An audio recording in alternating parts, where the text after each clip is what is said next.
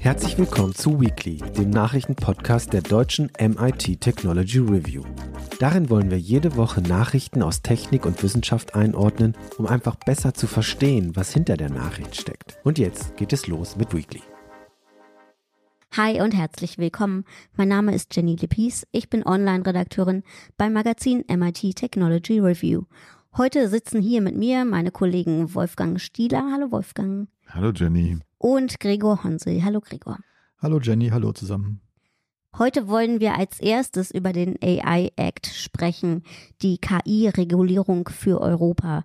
Seit vergangenem Freitag steht die Verordnung für Systeme mit künstlicher Intelligenz. Wolfgang gibt seine Einschätzung, was von dem Kompromiss zu halten ist. Außerdem geht es um den Markt für Elektroautos, denn deutsche Hersteller fürchten, dass Marken aus China ihnen den Rang in Europa ablaufen könnten. Was daran ist, das bespreche ich mit Gregor. Unser Tipp der Woche ist diesmal ein Buch. Es heißt MTV war lieb dich und es geht um deutsches Musikfernsehen.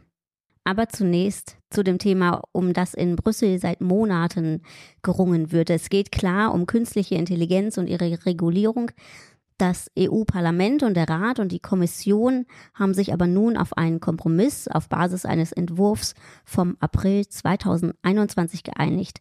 Damit steht, wie die Kommissionspräsidentin Ursula von der Leyen sagt, mit dem AI Act der weltweit erste umfassende Rechtsrahmen für KI und weiter ist von einer neuen Ära die Rede, die die europäischen Werte überführt und äh, die Vereinbarung kon konzentriere sich auf erkennbare Risiken, sorgt für Rechtssicherheit und eben den Weg für Innovationen im Bereich vertrauenswürdiger KI und auch der EU-Kommissar Thierry Breton, ähm, bei dem überwiegt die Freude auf dem sozialen Netzwerk X, spricht er von einem historischen Deal. Der AI-Act sei viel mehr als ein Regelwerk. Er ist eine Startrampe für EU-Startups und Forscher, um das globale KI-Wettbewerb ähm, anzuführen. Ja, klingt doch alles super, Wolfgang, oder? Klingt alles super, genau.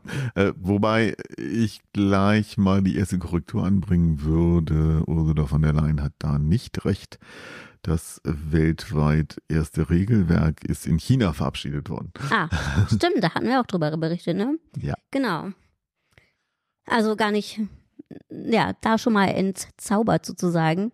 Ähm, wie, wie ist denn, fällt denn so dein Fazit jetzt aus? Du hattest ja vor kurzem noch, da wollte ich auch nochmal drauf äh, sprechen, darüber sprechen, ähm, ein Online-Artikel, dass der Act kurz vor der Kippe steht. Was haben denn jetzt die Unterhändler zuletzt genau. gerungen? Also das ist ein wichtiger Punkt, dass es überhaupt einen Kompromiss gibt, ist natürlich erfreulich. Weil es war auf den letzten Metern nochmal sehr, sehr spannend. Mhm.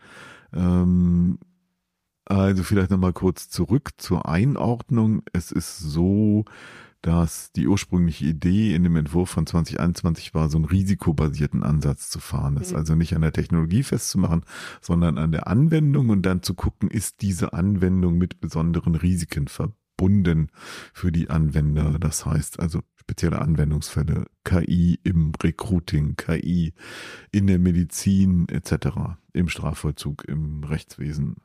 Ähm, und bestimmte Sachen sollten dann völlig herausgenommen werden, wie zum Beispiel Echtzeit-Gesichtserkennung, ähm, Social Scoring und solche Sachen. Hm. Dann kam halt ChatGPT.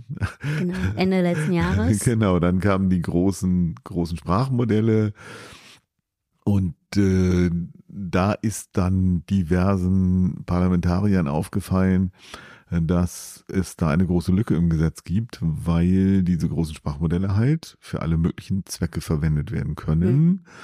Und äh, man argumentieren kann, dass die an sich, diese Technologie an sich eine Risikotechnologie ist, unabhängig davon, in was für ein Feld sie mhm. eingesetzt wird. Mhm. Und da gab es ganz viel Streit drum auch um, um Biometrie, aber eben auch hauptsächlich um diese Foundation Models. Mhm. Und auf den letzten Drücker hat sich dann ähm, die deutsche Bundesregierung da ziemlich in die Bresche geworfen, Wissing als Digitalminister äh, zusammen mit italienischen und französischen Kollegen die wollten nämlich so eine Regulierung, also eine grundsätzliche Regulierung per se, unabhängig von der Anwendung für große Foundation Models ganz verhindern und plädierten stattdessen für eine Selbstverpflichtung der Industrie. Hm.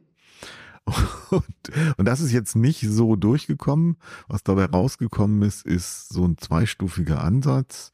Das ist also zumindest so ein so eine Art Mindestlevel an Verpflichtungen, Transparenz, Dokumentationsverpflichtungen äh, gibt für Hersteller großer Sprachmodelle. Die müssen zum Beispiel Auskunft geben über die Trainingsdaten.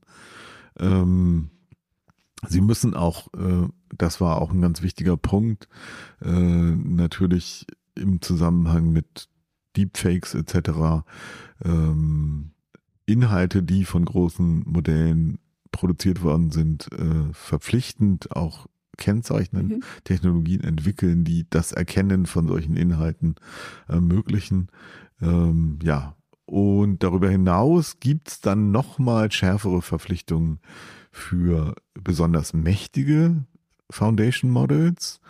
Wobei da jetzt schon wieder die Frage ist, was gilt als besonders mächtig? Das wird an dem Rechenaufwand für das Training festgemacht. Mhm. Okay. Und, und die Grenze, die da jetzt aber genannt worden ist, würde wahrscheinlich da muss man auch spekulieren, weil genau weiß man das nicht, was für ein Rechenaufwand das war, äh, bedeuten, dass äh, so große Modelle wie GPT-4 nicht mal darunter fallen würden. Mhm. Mhm. Das ist aber, wie gesagt, im Moment noch totale Spekulation, weil außer OpenAI niemand so genau weiß, wie viel Rechen, äh, wie viel Compute tatsächlich in das äh, Training von GPT-4 reingegangen ist. Da halten sie sich ja sehr bedeckt. Ja, genau. So, aber es soll wie gesagt, äh, nochmal speziellere Anforderungen für besonders mächtige Foundation Models geben.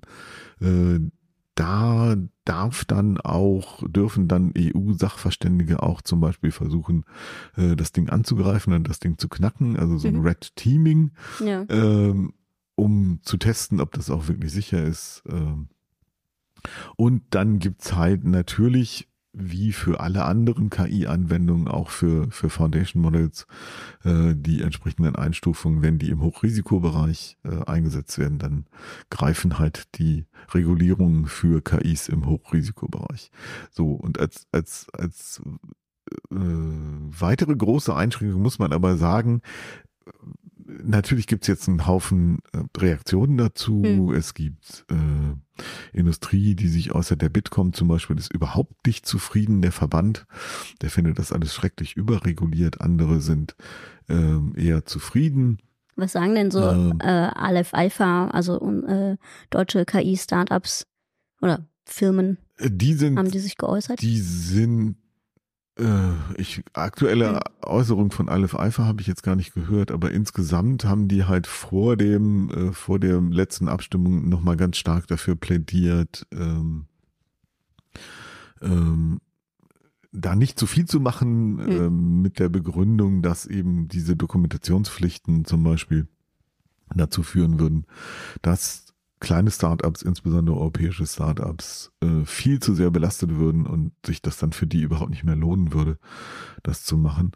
Ich denke, die werden trotzdem im Geschäft bleiben, aber es ist halt im Moment auch noch ganz viel auf so einer technischen Ebene unklar. Also hm. die ganzen technischen Details, die sind noch gar nicht beschlossen. Die werden erst in den nächsten Monaten in den entsprechenden Sitzungen der technischen Subkomitees von Sachverständigen festgeklopft. Und ich denke, erst dann kann man endgültig sagen, wie genau das aussieht, wie groß die Belastung ist ähm, und äh, ja, dann wird sich auch noch in der Praxis zeigen müssen, was für Auswirkungen das tatsächlich hat. Also wir erinnern uns alle an die Datenschutzgrundverordnung, die auch als, als äh, ja, bürokratisches Monster kritisiert worden ist von manchen, ähm, dass Dutzende oder Hunderte von Unternehmen unweigerlich in die Pleite treiben würde. Das ist, soweit ich weiß, nicht passiert. Hm.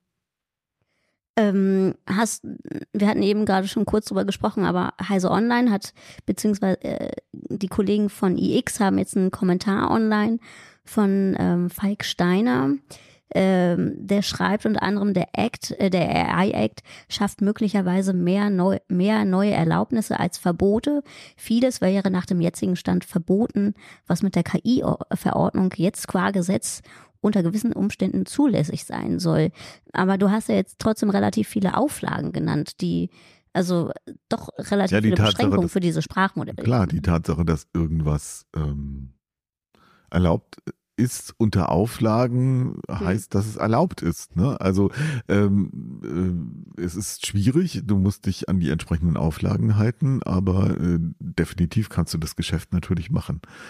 Wobei der Hauptpunkt äh, von dem Kollegen, glaube ich, jetzt ist, dass Ursula von der Leyen und viele andere ja gesagt haben, das ist ganz toll, weil das schafft jetzt Rechtssicherheit. Im mhm. Moment ist die Rechtssicherheit überhaupt noch nicht da, weil, wie gesagt, ganz viele von diesen Details ja. äh, noch unklar sind. Und das bedeutet natürlich, klar muss man jetzt, wenn man sich auf, äh, wenn man sich in die Rolle von den Unternehmen reindenkt, ist das für die jetzt nochmal wieder schwierig. Die müssen noch ein paar Monate warten.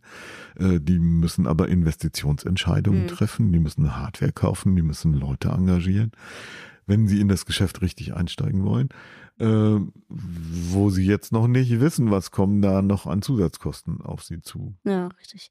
Ähm, der Falk Steiner hat auch noch geschrieben, dass es unter anderem auch so eine, um so Haftungsrichtlinien geht, ne, die er auch noch nicht. Also Haftung? Also wer, wer wird dann äh, dafür verantwort, äh, verantwortlich? Haftung gemacht? ist eine ganz spannende ja. Frage. Das hatten wir ja auch diskutiert in dem Zusammenhang. Wir hatten ja zwischendurch mal so ein Deep Dive mit Sandra Wachter Ach, richtig, vom Oxford ja. Internet Institute. Die hat das auch mhm. gesagt. Das ist natürlich eine ganz, ganz spannende Frage. Es gibt äh, im Bereich von äh, ähm, Produkthaftung ganz allgemein eine Menge Richtlinien, die sehr scharfe Schwerter sind. Ähm, also du kannst nicht einfach ein Auto auf den Markt bringen, das äh, technisch unzureichend abgesichert ist, dann äh, baut irgendjemand einen schweren Unfall und du kannst als Hersteller einfach mit den Schultern zucken und sagen, hm. boah, da kann ich nichts für, da haben wir, also der hat da so gekauft, wie er das gesehen hat, da bin ich raus. da, da kriegst du unter Umständen mächtig viele juristische Schwierigkeiten. Und das ist mhm. eben für KI-Systeme auch noch nicht im Detail abschließend geregelt. Ja, also wir müssen jetzt wahrscheinlich wieder mal abwarten. Ähm, ist ja dann auch spannend, wie jetzt eben äh, Unternehmen reagieren. Ne? Genau, also wie es, jetzt es, Aleph Alpha oder. Es bleibt weiter spannend. Äh, Aleph Alpha, denke ich, wird weiter investieren. Äh, Oder Mistral AI hatte ich Mistral, gerade eben genau. noch gelesen. Dann gibt's Mistral, die ja äh, auch eine Rolle gespielt haben bei der Tatsache, dass die französische Regierung sich da so engagiert hat. Dann hieß es dann eben, also so ein Unternehmen wie Mistral könne dann eben nicht weiterarbeiten, mhm. wenn der AI-Act kommt. Jetzt können sie doch, jetzt haben sie ganz viel Risikokapital eingesammelt und haben auch nochmal ein neues Modell auf den Markt geworfen. Ich denke, die werden weitermachen. Spannend ist aber auch die Frage, wie sich so ein Unternehmen wie Alphabet äh, positionieren wird, die ja immer noch äh, eine ganze Reihe von äh, Angeboten, von Diensten, wie zum Beispiel eben diese äh, Search Experience hm. ähm, noch nicht in Europa verfügbar gemacht haben. Hm. Oder Gemini auch, ne? Das ist ja, äh, richtig. Ja, wir behalten das im Auge und ähm, sprechen sicher auch im neuen Jahr wieder drüber. Genau, danke erstmal, Wolfgang. Damit kommen wir zum nächsten Thema, äh, bei dem wir uns ähm, dem Markt für Elektroautos widmen. Denn immer wieder liest man mal so Artikel mit Überschriften sinngemäß so, ja, jetzt kommen die Elektroautos aus China nach Europa und ähm, wir hatten auch Ende September war das ein Text von unserem Autoren Martin Kölling, der für uns regelmäßig aus Asien berichtet.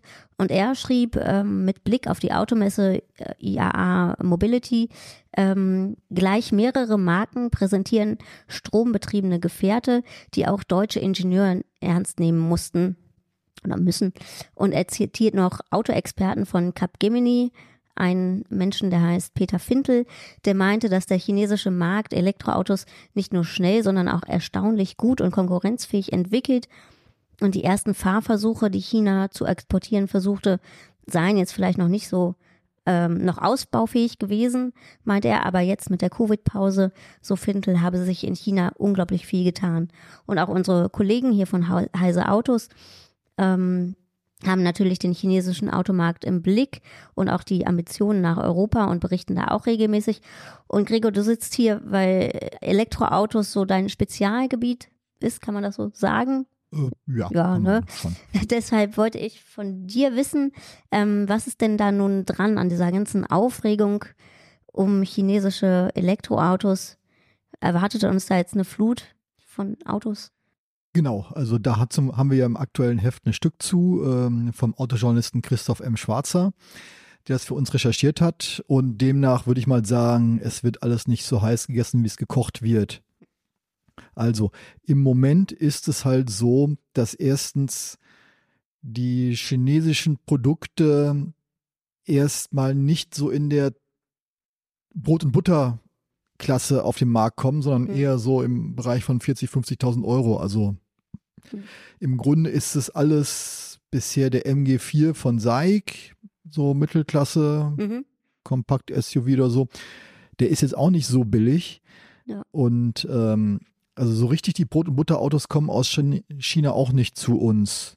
Was meinst du denn nochmal mit dem Brot- und Butterautos? Also, also irgendwas so im so? Bereich von 20.000 Euro okay. oder so. Also eher Kleinwagen sozusagen. Genau, mhm. genau. Das mag eine Marketingentscheidung sein, mhm. ähm, die, weil ist klar, erstmal von, versucht man es im oberen Marktsegment, weil da kann man mehr verdienen.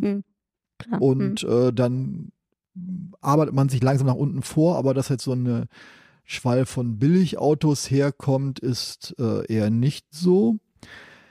Zumindest bisher nicht. Und natürlich gibt es in China selber sehr, sehr viele günstige Autos, die dem hiesigen Markt hier auch hm. gut tun würden.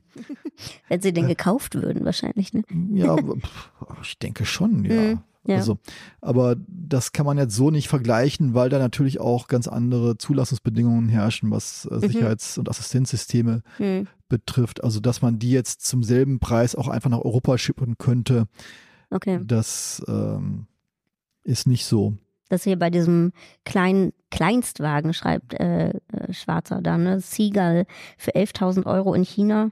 Ja. Das ist da so, ne? Genau. Das wäre so ein Fall. Genau. Und äh, tatsächlich, was ich überraschend fand, ist, dass das ähm, im europäischen Bereich äh, Citroën mit dem EC3 ähm, hm. jetzt einen neuen Versuch hm. unternimmt, zu kleinen ähm, preiswerten Elektroautos so im 20.000 Euro Bereich auf den Markt zu kommen, wo es aus Fernost keine Konkurrenz zu gibt. Ach so, okay. Mhm. Ah, das wäre interessant. Genau. Also ähm, und die Autos, die auf dem Markt sind, von die chinesischen Autos, die auf dem Markt sind, sind auch vom Preis-Leistungs-Verhältnis keineswegs besser. Also, Wieso? Was, ist, was haben die da für Nachteile? Äh, ja, Christoph M. Schwarzer, der fährt sie auch regelmäßig. Mm, und okay. Ja, das sind so verschiedene Sachen. Assistenzsysteme sind die aktuell, mm. äh, Software funktioniert dann doch nicht so toll, wie es immer heißt. Also die haben schon noch so ein paar Kinderkrankheiten. Ja. Die haben natürlich auch ihre Vorzüge. Also er sagt so im Großen und Ganzen keine schlechten Autos, aber dass jetzt ähm, irgendwie alles europäischen Schatten stellen vom Preis-Leistung-Verhältnis, das ist noch lange nicht so. Hm, also haben die europäischen Hersteller noch so ein bisschen, bisschen Luft oder eigentlich sollten sie beruhigter sein, oder? Genau. Hm. Ähm, wobei, ja, aber jein. jein, äh, ja. Well, it depends. ähm, andererseits ist es natürlich so, dass ähm, die Wertschöpfungskette schon sehr, sehr China fixiert ist. Also ähm, was Batterie betrifft und ähm, seltene Erden, ist die europäische Industrie, die weltweite Industrie natürlich sehr, sehr stark von China abhängig. Hm. Also ähm, ingenieurtechnisch noch nicht, aber so richtig entspannt sollten sie auch nicht sein.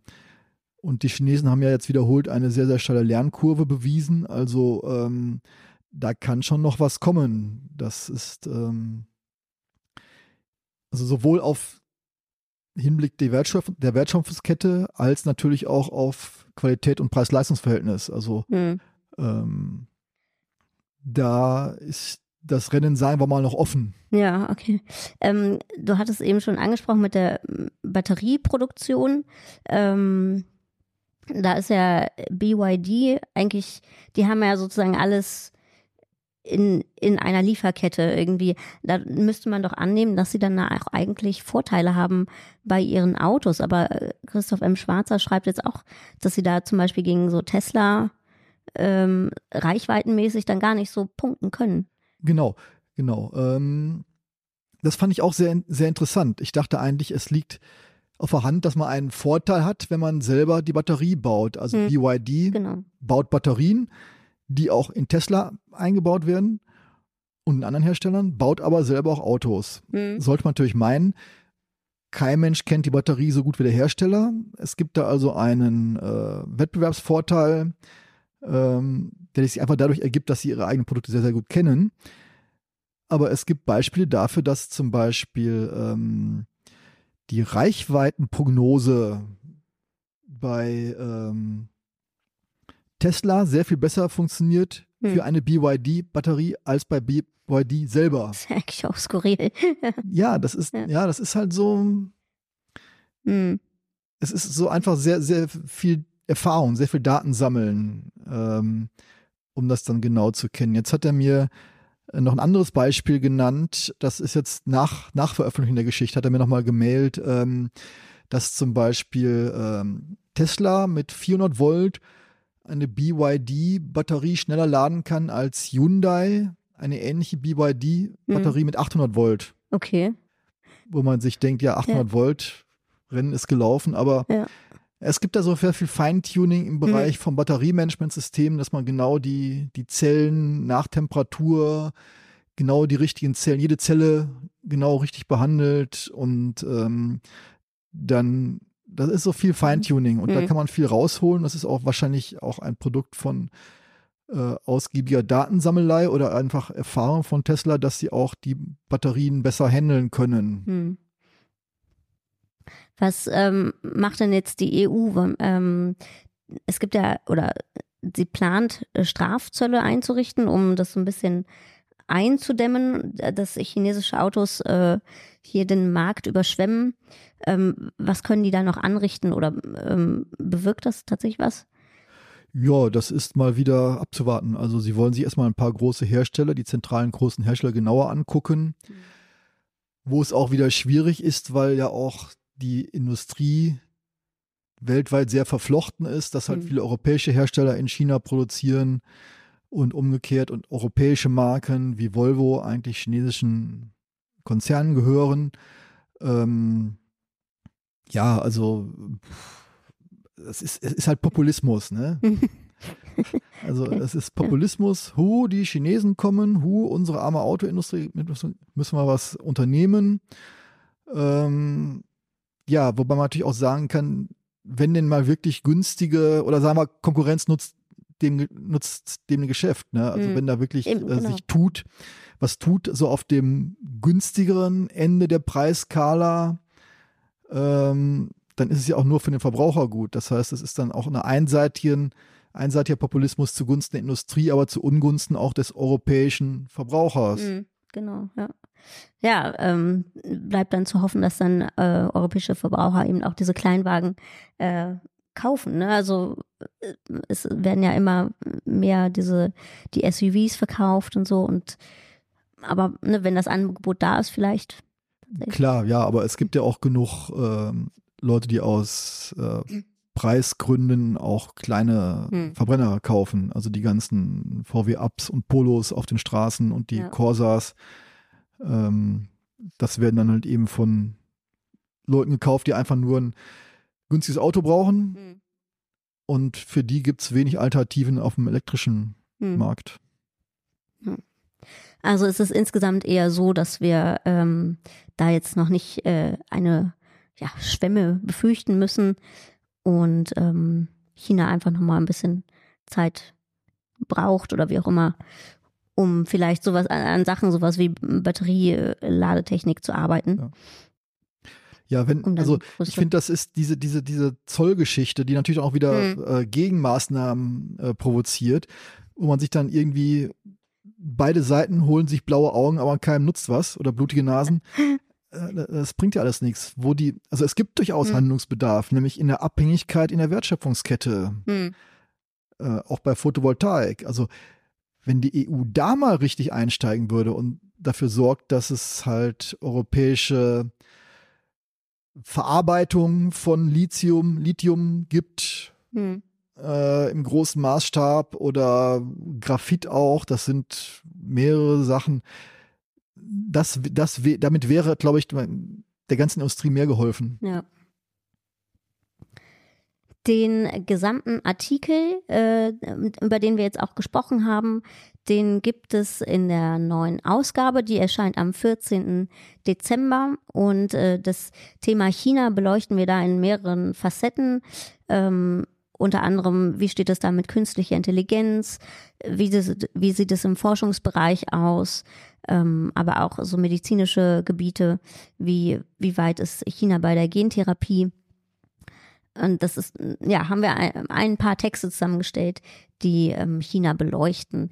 Das Heft gibt es im gut sortierten Zeitschriftenhandel und auch im Heise Shop. Dort könnt ihr die gedruckte Ausgabe bestellen oder auch ein PDF. Zum Abschluss kommen wir wie immer äh, zum Tipp der Woche den habe ich äh, diesmal mitgebracht. Äh, vor, hier, vor mir liegt hier ein dicker Wälzer. Sieht so ein bisschen retro, bisschen trashig vielleicht sogar aus. So silbern, metallisch glänzend. Und äh, mehr als äh, 500 Seiten. Und ich bin ehrlich gesagt keine schnelle Leserin. Aber das fasziniert mich dann doch. Es heißt nämlich MTV war lieb dich. Und im Untertitel ist es die elektrisierende Geschichte des deutschen Musikfernsehens.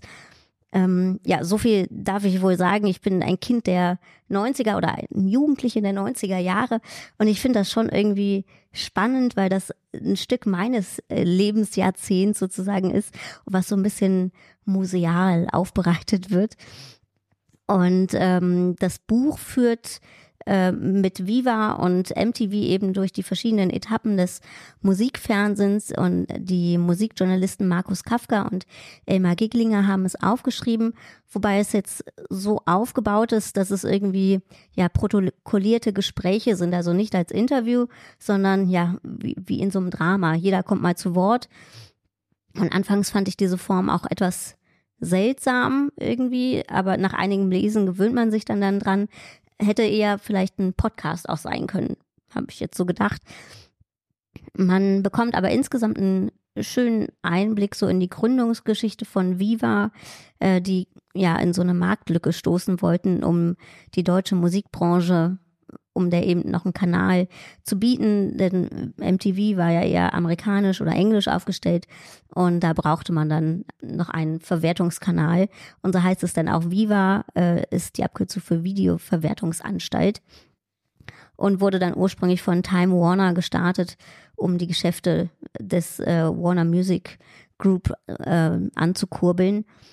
Genau, und das beleuchtet eben so äh, das Buch und es kommen auch unter anderem, also nicht nur ähm, Musikjournalisten zu Wort, sondern natürlich auch Musiker, die irgendwie berichten, wie plötzlich Geld frei wurde bei den Plattenfirmen für Musikvideos und dass dann das Geld rausgefeuert wurde für sonst was und ähm, wie wichtig eben das war, die, bei Viva gespielt zu werden, in diese Rotation zu kommen und so. Und ich fand das einfach total interessant, weil ich früher dann aus der Schule gekommen bin und erstmal Viva angemacht habe tatsächlich. Also ähm, klingt irgendwie auch so ein bisschen nostalgisch und romantisierend, aber ähm, tatsächlich war das äh, so das erste Mal und irgendwann bin ich dann, glaube ich, auch zu äh, MTV äh, rüber rübergezogen sozusagen.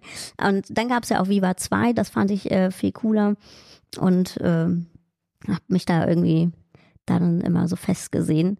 Genau. Und äh, passend zu dem Buch gibt es auch eine Viva-Doku, die fokussiert sich aber nur auf Viva. Oder ja, größtenteils in, in der ARD-Mediathek kann man das alles noch angucken. Habt ihr denn irgendwelche Anknüpfungspunkte mit Musikfernsehen?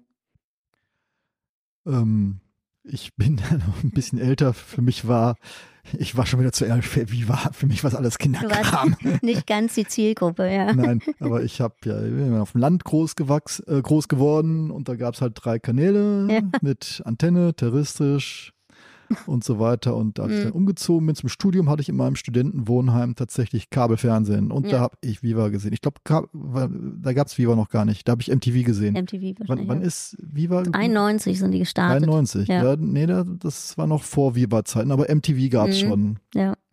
Und das hat mich natürlich ziemlich geflasht. Also Ja. auf einmal hast du da, weiß ich nicht, 16, 20 Kanäle, passten gar nicht auf die Mhm. Speicher meines Fernsehers. genau. Und ähm, ja, das, das fand ich schon sehr cool, hat mich auch geflasht. Hm. Aber ich habe auch ehrlich gesagt andere Sachen zu tun gehabt im, Im Studium. als jetzt. Hast äh, ordentlich studiert wahrscheinlich die ganze Zeit. äh, na, ja, du nicht ist- sagen, ja. Interessant. sag ich. Ähm, jedenfalls habe ich andere Sachen gemacht als ferngesehen. Ja, okay, verstehe. Das ist äh, spannend, weil Mhm. also mir ging es so ähnlich. Äh, Ich habe zwischendurch relativ wenig ferngesehen. Ich hatte so einen kleinen tragbaren Fernseher, auch mit terrestrischem Empfang. Und dann bin ich irgendwann in eine WG umgezogen, die hatten Kabelfernsehen und die hatten so einen pervers großen Farbfernseher da stehen. und da habe ich das erste Mal MTV gesehen und ich fand das echt ein Kulturschock. Hm. Weil das war ja ungewöhnlich schnell geschnitten mit dieser Musik, äh, was auch nicht nur irgendwie Mainstream-Dudelfunk war, Mhm. sondern auch andere Sachen. Da habe ich gedacht, Ja. das ist richtig cool. Ja. Das hat mich schwer beeindruckt damals. Aber ja, es war halt so pff, so ein Ding, was man nebenbei sich mal Mhm. hat äh, reingezogen hat. Äh, aber nichts, wo ich jetzt regelmäßig unbedingt den Fernseher angemacht habe und mich da stundenlang vorgesetzt habe. Ja. Aber so den Kulturschock fand ich jetzt so groß gar nicht, was war irgendwie Formel 1 auf Dauerschleife. Ich bin mit Formel, ich bin Mhm. Generation Formel 1. Formel ne? 1, ja.